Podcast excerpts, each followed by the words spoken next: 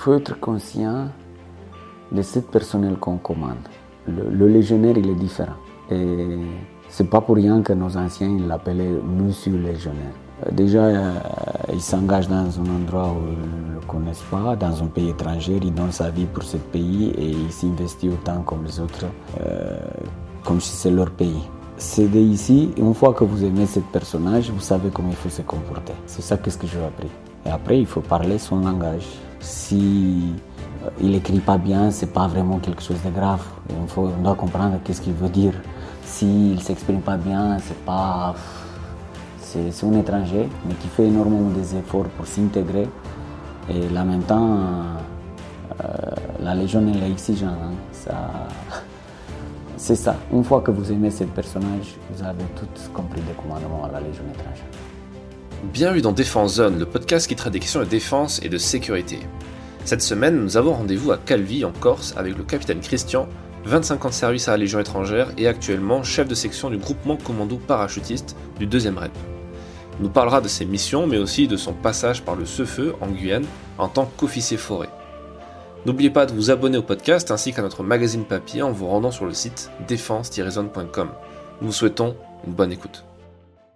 Bonjour mon capitaine, est-ce que tu peux te présenter?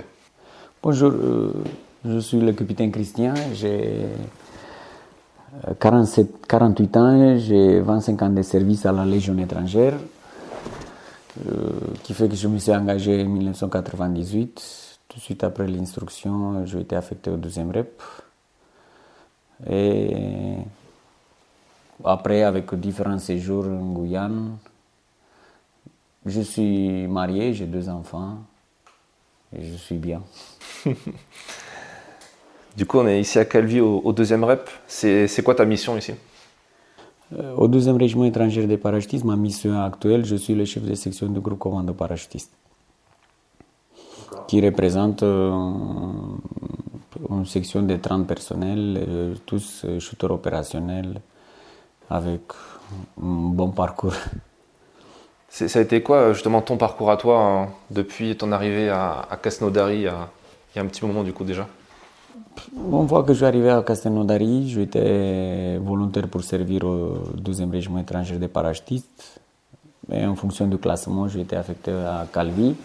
Arrivé à Calvi, j'ai été affecté à la, première compagnie, euh, qui a sa spécialité de combat localité. J'ai bien aimé et je continue sur cette démarche. Deux ans après, je passais déjà caporal. Et à trois ans et demi de service, je demandais de passer les présélections pour entrer chez Commando Parachutisme. Ce qui fait qu'en 2001, je passais ma présélection, je l'ai réussi. En 2000, fin 2001, été affecté au groupe Commando Parachutiste. Et d'ici, je restais jusqu'en 2010. Euh, première fois équipier commando, après chef de cellule. Et une fois que j'ai réussi deuxième niveau, troisième niveau commando. Comme instructeur, je partis en, Guyane comme instructeur au centre d'entraînement forêt équatoriale. D'accord. C'est là où on a pu se croiser justement au ce feu. Et, euh, et aujourd'hui, donc tu es, euh, tu es capitaine? Oui, je suis capitaine. J'avais réussi le concours des majors en 2016.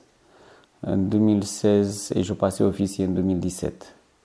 En 2017, je parti en Guyane.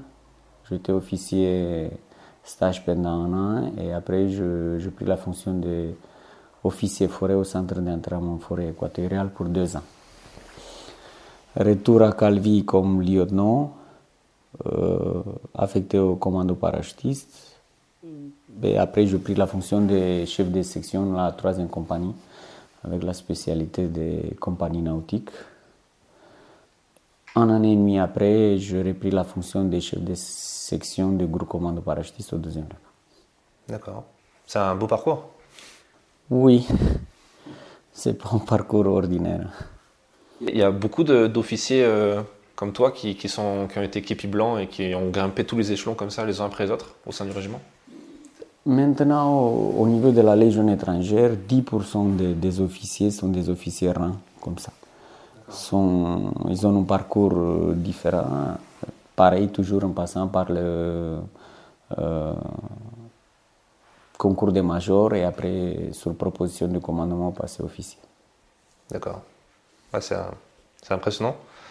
Les, les GCP euh, qui sont ici au deuxième REP, ils ont les mêmes missions que les GCP qui, qui sont dans des régiments de la brigade para comme au 8e RPIMA, 3e RPIMA, où il y a une spécificité euh, légion Non, on a tous les mêmes missions. Maintenant, on n'est pas des forces spéciales, hein, sauf qu'on est le seul groupe qui existe à la Légion étrangère. Euh, comme le parcours il est différent, bien sûr, pas comme les autres GCP, c'est juste un interne, un recrutement qui se fait en interne à la Légion étrangère uniquement et qu'au 12e régiment étranger des parachutistes. Il faut être parachutiste, avoir un certain temps, grade de caporal euh, au régiment et après euh, demander de passer les présélections GCP. Une sélection qui dure deux semaines, axée sur le physique et bien sûr euh, technique aussi, technique, tactique. D'accord. C'est un stage Jetberg aussi? Mm, Tout de suite après, une fois que les jeunes sont acceptés les candidats ils sont déjà chez nous, ils ont réussi les l'épreuve et ils sont acceptés au deuxième rep, au, GCP. Euh, dans la foulée, ils vont avoir des différentes formations à faire. La formation pour un commando parachutiste, ça dure deux ans, ça dépend. Oui. C'est long, pourquoi le stage shooter opérationnel, le stage Jetberg, le stage des spécialités, s'ils ne sont pas des spécialités, c'est long. D'accord. au, sein des, au sein du GCP, euh, j'imagine que tu as, quand même pas mal, euh, pas mal bougé, pas mal voyagé. Tu as fait des opérations avec eux? Bah, Vous savez, euh, le GCP tourne normalement avec la brigade. On avait une mission avec la brigade et une mission, bien sûr, avec la projection, projetée avec le régiment. Ça se fait que presque un an et demi, chaque deux ans, vous partez, vous tournez minimum une fois. la mission qui était le cycle qui était le plus euh, intensif, c'était le cycle malien, où les GCP s'est réchangé entre eux pour les missions qui savaient Cobra, Falco, euh, Mali. Ça, tu as pu le faire? J'ai parti en Mali 2013, mais pas comme GCP. Je suis parti sur le Cervala. Et après, je remplaçais mon chef d'équipe en 2014, quand il avait sauté sur une mine et avait le, le remplacement sur le terrain. D'accord. Est-ce que tu peux nous parler un peu de cette opération Serval, justement? Comment ça s'est passé et ça a été quoi ton, ton rôle? Euh, J'étais de retour de Guyane en 2012. Je retournais à la section commando parachutiste. Et en 2013, quand ça a déclenché le Guépard, l'alerte Guépard pour le Mali, le chef de bureau opération euh, colonel de Monico, il m'avait, dit de partir avec lui comme officier renseignement. Et je partis en Guyane, en Serval, comme officier renseignement. Je n'étais pas vraiment dans une équipe commando, j'étais dans l'état-major.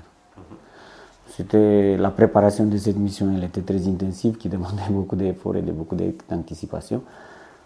Mais c'est très très bien passé pour tout le monde et pour le régiment aussi.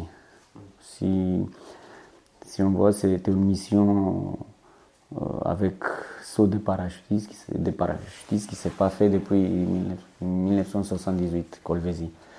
Un saut de nuit avec un regroupement dans une zone inconnue, sur une zone qu'on, c'était pas une zone de saut. C'est nous qu'on a, on a cherché, on a trouvé une zone de saut et de là, on a fait dessus.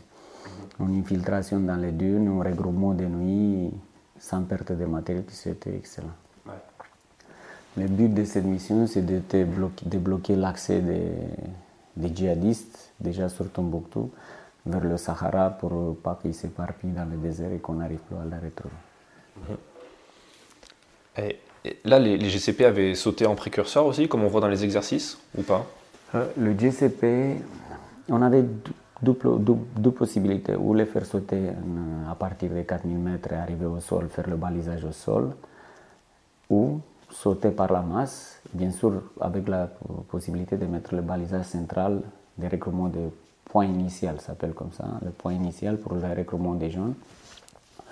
Le chef de corps, le colonel Demeul, il avait décidé qu'on saute tous en même temps, parce que si les GCP sautent en amont des phases, ils vont se faire isoler suite à un engagement massif des, ennemis, qu'ils ne vont pas se trouver au sol à 30 avec une possibilité de riposter et que nous on revienne en aide, en sachant que du sud, il devrait y avoir une colonne blindée qui devrait arriver, qui est un jour après.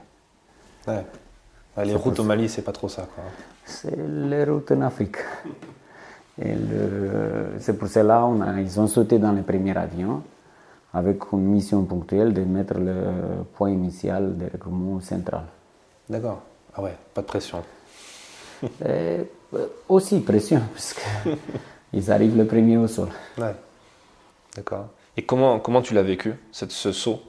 Parce que c'est quand même. Euh, tu, tu, sentais que tu, tu, vivais un moment assez historique? Je ne le voyais pas comme historique, je le voyais quelque chose qu'on n'a pas l'habitude de faire. Euh, dans une zone inconnue, et sans savoir qu'est-ce qui nous attend le sol. Même si pendant le vol des, euh, pour le saut, on était toujours mis en courant par la chasse qui nous disait il n'y a pas de personnel, il n'y a pas d'ennemis sur zone, zone confirmée, pas d'ennemis sur zone pour ralentir peut-être un petit peu le rythme cardiaque. Euh, mais il était vraiment différent. Pourquoi? Parce que déjà le trajet il était long, 4, 4 heures d'attente dans l'avion jusqu'au largage. Et on avait qu'on envie de sauter. Et après, on verra. Euh, ils disent, hein, les gens qui, qui sont été les, euh, les largueurs de l'avion, ils disaient qu'ils voyaient des gens qui sautaient avec la SO à la main et ils faisaient la, croix en sautant par la, par la porte. Toi, c'était pas ton cas? Ben non, parce que c'était, j'avais déjà marre, il faut qu'on saute et après on verra. Et une fois que, que, que tu as atterri, Qu'est-ce que tu ressens à ce moment-là? Quand tu es dans le désert comme ça, que tu vois l'avion repartir? Il y a eu déjà un bon, un bon briefing avant le saut où tout le monde a parlé les méthodes qu'on doit appliquer pour, euh, un, se regrouper le plus vite et deux, euh, rejoindre la zone des, des points initial qui était pour nous il était décalé, pourquoi 500 mètres d'envergure entre chaque avion, quatre avions un après l'autre, vous imaginez, c'était presque un kilomètre et demi de décalage entre premier et deuxième avion, et qui faisait que les dunes, il y avait des dunes de 3 mètres, de 10 mètres, de 5 mètres, comme ça on ne voyait pas vraiment. Par contre, on avait déjà la direction à suivre, vers l'est, vers l'ouest, et en même temps euh, on a essayé déjà dans la foulée de se regrouper en 2, 3, 4, tu vois, vers, mais je vais aller vers le point rouge. Allez, viens, je vais aller aussi vers le point rouge. Et tout le monde comme ça, il s'est regroupé. Moi, j'ai réussi à tomber tout de suite sur le chef de corps qui avait son transmetteur avec lui. Et lui, il a rentré directement en liaison avec le, point de recrutement. Et on avait déjà la coordonnée, on les a mis et on est parti directement dans la bonne direction. Et pendant le trajet, comme ça, on appelait, on voyait des gens qui venaient vers nous, vers nous. C'était comme la, une rivière qui s'est formée au sol, vers le point de regroupement. Et après, elle a duré combien de temps la mission au sol? Mais en deux heures, en deux heures et demie, tout le monde il était regroupé. Hein. Une fois que deux heures et demie, tout le monde regroupé avec euh, tout le matériel, c'est-à-dire les colis déjà euh, récupérés, tout en place pour repartir en mission. Euh, notre mission après, c'était d'interdire les, les, sorties nord de la ville de Tombouctou. Mhm. Pendant l'approche, on savait déjà des, différents emplacements, des checkpoints qui sont été déjà dans le nord de cette ville. Et euh, on avait mis l'effort sur les checkpoints et bien sûr sur les axes. Et après, combien, combien de temps vous êtes resté euh, sur place pendant cette, pendant cette mission? Mais sur place là-bas, déjà la nuit arrivée, il faisait froid. Hein. C'est une grande différence entre changement de température jour-nuit, 50 degrés à l'ombre des jours et 25 la nuit, c'est 25 degrés de différence. Il faisait très très froid. Hein.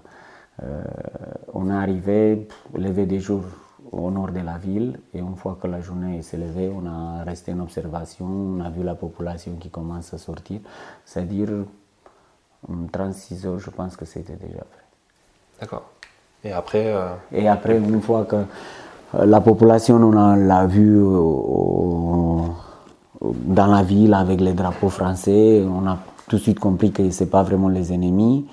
Euh, on a rentré dans la ville, on attendait que les forces amies ils arrivent du sud vers le nord, mais ils ont eu un petit problème technique, qu'ils ont pris un peu de retard. Nous, on a pris les pieds dans la ville. Euh, à partir de là, on a eu aussi un largage de parachute avec le ravitaillement parce qu'on est parti pas avec grand chose. On n'avait que les 24 heures de, de, repas et, munitions. Et il faisait froid. On a pris les points dans la ville et après, en fonction, en discussion avec la population, on a commencé à rechercher les, les endroits où ils ont été regroupés les djihadistes pour récupérer les, armes, les munitions et qu'ils ont plus accès à, des choses comme ça si par hasard ils reviennent dans la ville ou ils sont euh, fondus dans la ville. Ouais. Tu as, eu l'occasion de repartir au Mali plus tard après? Oui, comme je vous ai dit, hein, on je reparti une fois au Mali en 2014. C'était pour. Euh, euh, remplacer mon chef d'équipe, chef de section qui s'était blessé au Mali. Il a sauté sur une mine. D'accord.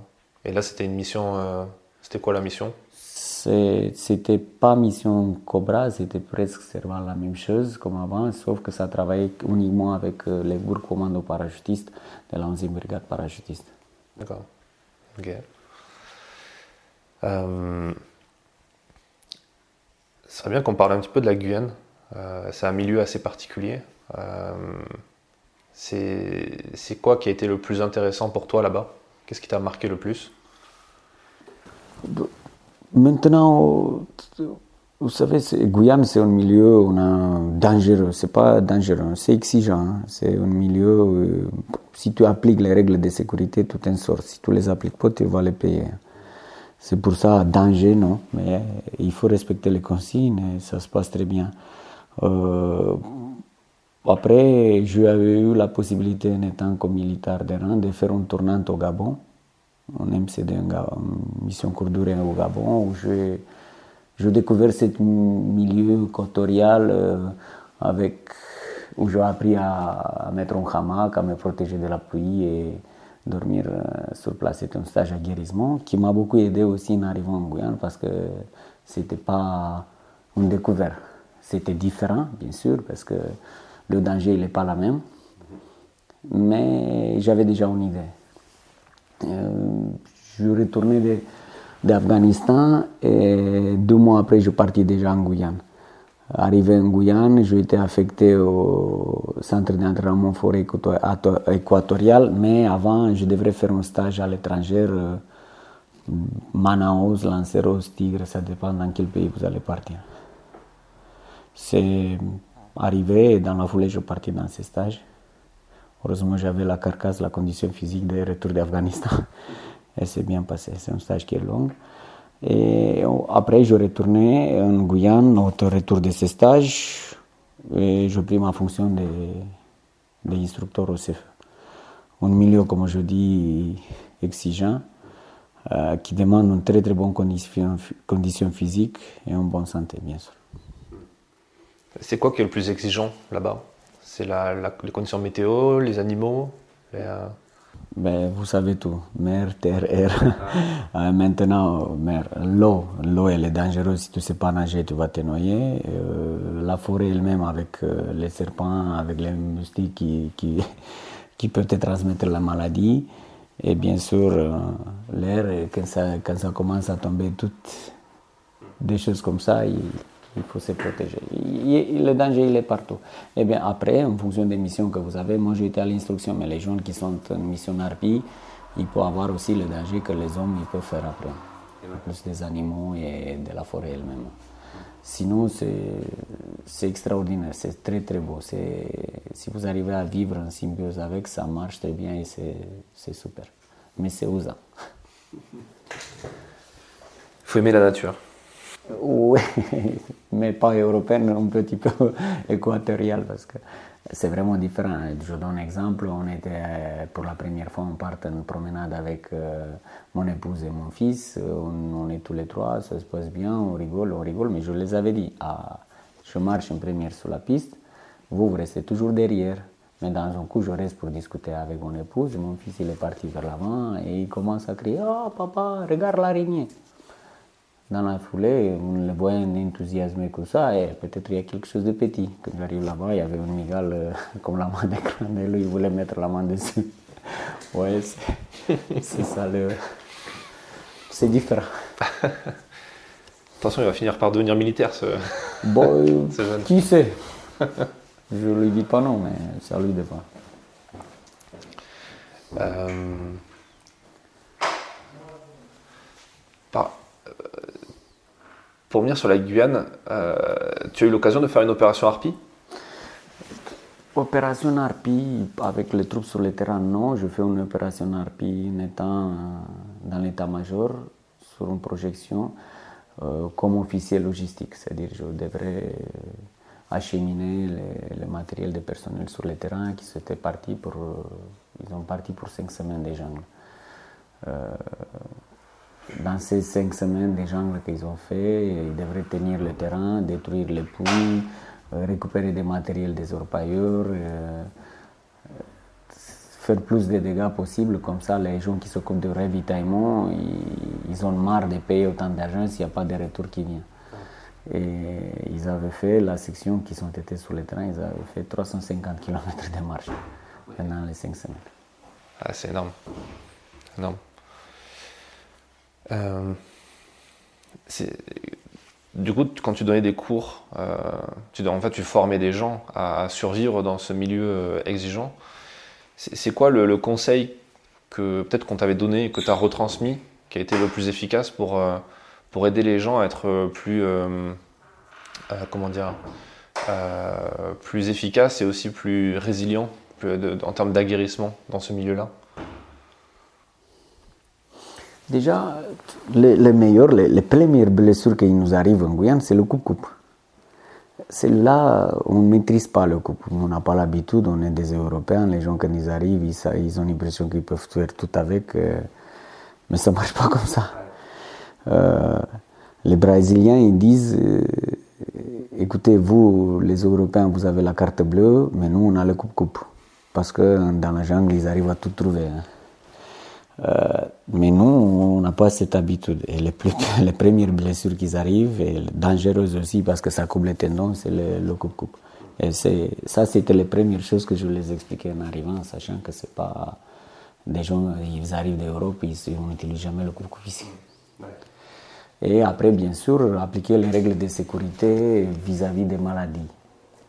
Le danger de la forêt, ça, on le présentait de façon que c'est l'enfer, mais après, au fur et à mesure, ils découvraient que c'est pas vraiment l'enfer.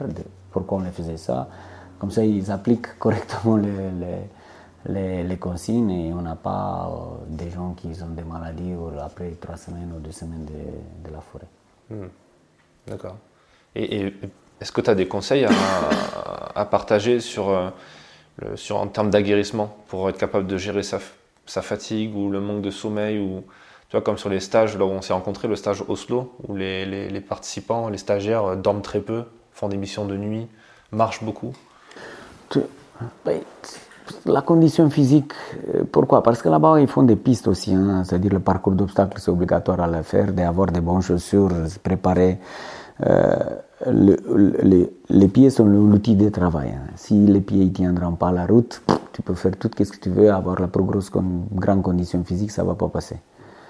Et on partait sur ça, les règles d'hygiène, et à partir de là, on partait sur la partie conditions physiques et préparation avant de partir en stage comme ça.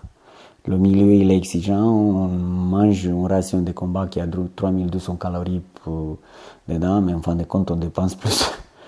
Et c'est sur ça, vous ne pouvez pas aller en Guyane française faire des missions comme ça, et des marches, et euh, vivre dans la jungle avec un hamac en venant de l'Europe si vous n'allez pas, vous allez pas dépasser le, moment difficile, hein, si vous n'avez pas une bonne condition physique. Mais les légionnaires, ils sont bons. hein. Il y a, on n'a pas eu de soucis sur ça. Ils sont commandés et, et de l'autre côté, ils, appliquent à la règle les consignes. C'est pour ça que ça se passe bien. En, en ayant euh, gravi tous les échelons, comme ça, tous les grades, de légio- engagé volontaire jusqu'à capitaine, j'imagine que tu as appris beaucoup de choses sur l'art du commandement. C'est quoi que tu retiens le plus euh, dans ce parcours-là, dans, les enseignements qu'on t'a donnés ou que tu as, tu as appris? Vous savez, il faut être conscient de cette personnel qu'on commande. Le, le légionnaire, il est différent. Et C'est pas pour rien que nos anciens l'appelaient Monsieur Légionnaire. Euh, déjà, euh, il s'engage dans un endroit où ils ne le connaissent pas, dans un pays étranger, il donne sa vie pour ce pays et il s'investit autant comme les autres, euh, comme si c'est leur pays. C'est ici, une fois que vous aimez ce personnage, vous savez comment il faut se comporter. C'est ça qu'est-ce que j'ai appris. Et après, il faut parler son langage. Comme ça, il ne faut pas. Si il écrit pas bien, c'est pas vraiment quelque chose de grave. On, doit comprendre qu'est-ce qu'il veut dire. S'il s'exprime pas bien, c'est pas. C'est un étranger, mais qui fait énormément des efforts pour s'intégrer. Et là maintenant, euh, la Légion est exigeante. Hein. Ça, c'est ça. Une fois que vous aimez ce personnage, vous avez tout compris des commandements à la Légion étrangère. Et le fait, toi, d'avoir vécu tout ce que, tout ce que vivent tes, tes subordonnés, ça t'a aidé à mieux comprendre? Bien sûr, parce que la choix, le choix, je, comprends un petit peu leurs difficultés. Je veux l'aider ou je peux lui dire non parce que je sais que c'est non. Et pourquoi c'est non? Euh, Nous, en étant officier, on doit penser à la Légion. À la personne, bien sûr, parce qu'il vient, il s'engage, il donne sa vie et à la Légion étrangère aussi. Et parfois, le choix, il faut le faire en fonction de la Légion étrangère. Et ça, ça l'expérience et mon parcours, ça m'aide. Parce que elle arrive peut-être plus vite la, bonne décision, parfois. Hmm. Et est-ce que quand tu as commencé, euh, quand tu te revois euh, en train de faire tes classes dans la ferme à Cassandari, comment ça s'est passé pour toi? As eu tu as réussi à, apprendre le français très vite. Comment ça s'est passé? Quand je, je arrivé à la Légion étrangère, je ne parlais pas français. C'est, c'est, comme ça. Mais en étant romain, c'est des francophones, on a un petit peu plus de facilité pour apprendre la langue française, on l'apprend plus vite et on comprend plus vite. Euh, comme le, chinois qui vient et qui a déjà l'alphabet qui est différent et il y a des, des mots qu'il n'a jamais entendus. Et pour moi, c'était plus facile. Hein. J'avais fait déjà l'armée chez moi, c'est-à-dire la discipline, je l'ai compris. si tu veux l'accepter, tu l'acceptes tu restes. Si tu ne veux pas l'accepter, tu ne restes pas. Ça, je savais déjà avant. Et, et après, je tombais sur un très bon encadrement. C'était l'adjudant-chef Lopez, euh, la légende qui avait fait quatre séjours en Guyane, qui était aussi au 12e régiment étranger de parachutistes. Quelqu'un d'extraordinaire qui avait une pédagogie de professeur, parce qu'avant il était professeur en civil. Et c'est très bien passé. Je adhéré dans la foulée. D'accord. Il est en Guyane d'ailleurs, lui encore, il me semble. Oui, il avait resté là-bas, la, la retraite en Guyane, servant dans les.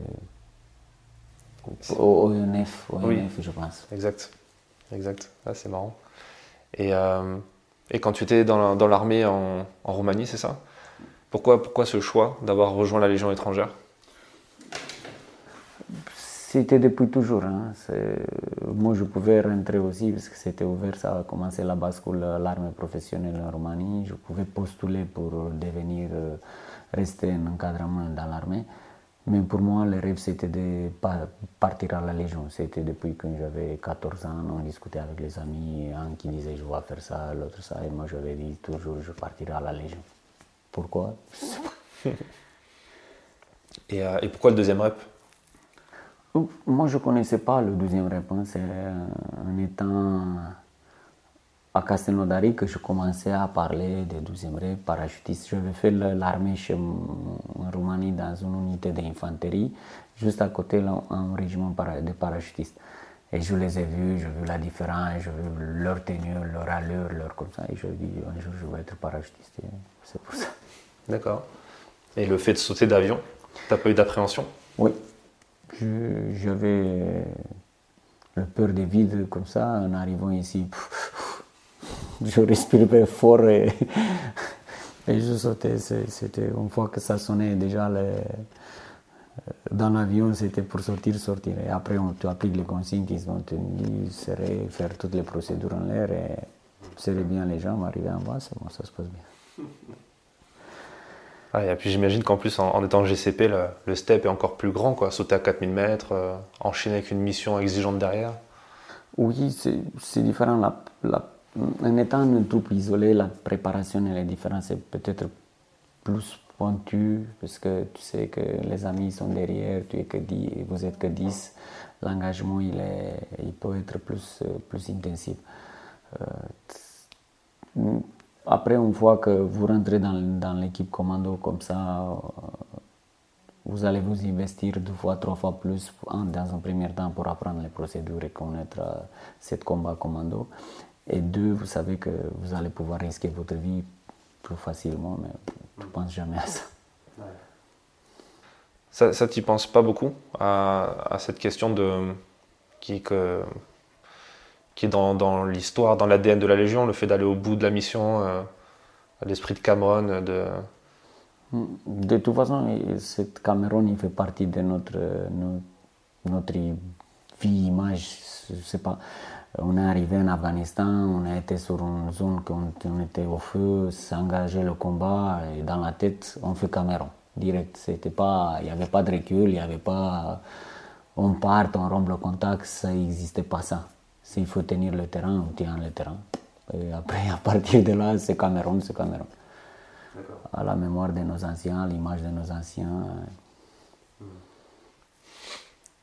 Et là, quand les, les, les, à la fois pour toi et pour les gens qui sont sous ton commandement, les gens ils s'engagent pour euh, plus pour la Légion, plus pour la France, plus pour euh, leurs camarades. C'est quoi le, la motivation que tu vois? Moi, moi, je me suis engagé pour la Légion. Et au fur et à mesure, on voit que vous commencez à adhérer aux lois de la France, euh, parce qu'on ne les connaît pas. Et au début, c'était la Légion. Légion, Légion, tu es légionnaire, tu es, pas, tu es différent, tu n'es pas un homme ordinaire, tu n'es pas comme les autres, tu es légionnaire, tu es ça.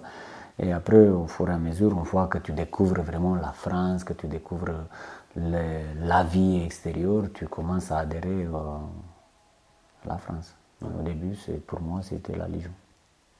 Et, en, tant que GCP, le fait d'évoluer avec les équipiers euh, de la BP, qui ne sont pas des légionnaires pour le coup, ça, change quelque chose? Ça crée des, euh, vous crée, des connexions ou...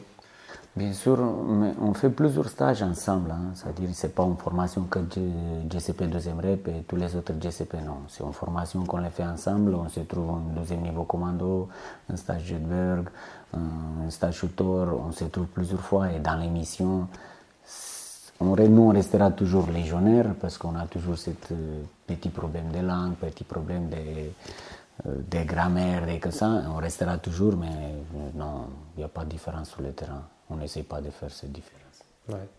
Et eux, les autres, les, autres membres du GCP euh, qui ne sont pas légionnaires, ils aiment bien travailler avec vous? Le fait que vous soyez étranger, que vous soyez... On n'a pas eu de soucis. Je n'ai pas senti quelque chose. Euh, après, vous savez, chez nous, c'est simple. Il y a quelque chose à mettre sur la table. C'est oui, non, c'est pas à mon avis, apparemment. Ou, ça n'existe pas comme ça. Et j'espère pas que, mais je n'ai jamais vu de soucis. Euh, c'est quoi le conseil que tu aimerais donner à, un jeune légionnaire, un jeune engagé volontaire qui veut s'engager dans la Légion et qui, peut-être pourquoi pas, pour devenir parachutiste lui aussi Vous savez, c'est. La troisième dimension, c'est quelque chose d'extraordinaire. Je lui dis, écoute, si tu veux servir, euh, c'est au deuxième rep, deuxième régiment étranger de parachutistes, tu vas être parachutiste, la troisième dimension, euh, comment s'appelle l'esprit il est, il est différent. Là, être sur une île comme euh, euh, de beauté en Corse, c'est magnifique. Le terrain il est extraordinaire. On a plein des infrastructures pour venir. Euh, mais je le dirais comme ça. Viens et tu vas être parachutiste, il faut juste avoir envie. Après, s'arrêter, il n'y a que toi qui te mettras des limites dans la vie. Il n'y a personne d'autre. Toi et Dieu, bien sûr, si tu te blesses et que tu n'as pas de chance. Mais sinon, tu peux toujours vivre entre les aigles et être parachutiste. Et, peut-être pour. Euh, c'est quoi le conseil que tu donnerais à quelqu'un qui, arrive et qui a un peu peur bah, d'arriver dans l'inconnu, justement de, Parce que c'est quand même particulier quand on voit au bagne les, jeunes futurs engagés qui attendent avec juste euh, tout ce qu'ils possèdent, c'est un sac, euh, avec pas beaucoup de choses et ils savent pas trop vers quoi ils vont, ils parlent pas la langue du pays, ils n'ont pas de famille ou d'amis sur place. Vous savez, la Légion, elle crée tout de suite, l'amalgame, il se crée tout de suite dans la foulée. C'était très bon choix quand ils ont. Euh, on a pensé à créer cet amalgame et de ne pas vivre par nationalité, que la langue française est la langue de la Légion étrangère. Euh, pourquoi que Ça crée tout de suite cette liane tous ensemble. Chaque légionnaire est ton frère d'armes, tu les découvres dans la foulée. Parce que tu vas demander une aide à quelqu'un qui n'est pas la même nationalité et que tu sais la prochaine fois tu feras la même chose pour lui et dans la foulée ça crée ce groupe. Hum, il ne va pas se sentir seul. Et après, nous, une fois qu'on devient cadre, vous savez, de Noël, la Légion étrangère, on reste tous ensemble. Même les gens qui sont mariés, qui ont des enfants, de Noël, non. Et on reste à la Légion. C'est pour cette jeune légionnaire qui vient juste de s'engager, qui ne doit pas se trouver tout seul des de, fêtes de Noël et qui se rend la Légion étrangère comme une famille. C'est pour cela. Et moi, après 25 ans de service, je me rappelle mon premier Noël à la Légion. Les gens, ils ont resté avec moi toute la nuit. On a resté faire la fête, bien sûr. Avec des cadeaux qu'on reçoit, comme si on était à la maison. Et je le ferai toujours pour, pour les autres. Et même je dis à ma famille, écoutez, un jour ils ont fait ça pour moi, c'est mon temps de faire ça. Ouais, c'est super. Euh, bah merci pour, euh, pour cet échange et tous ces conseils qui serviront, je pense. J'espère. merci beaucoup. Merci d'avoir écouté cet épisode jusqu'à la fin. Si la thématique de la Légion étrangère vous intéresse, je vous invite à découvrir le livre photo Légionnaire disponible sur notre librairie en ligne. Le lien est en description de cet épisode. A très vite pour un prochain épisode du podcast.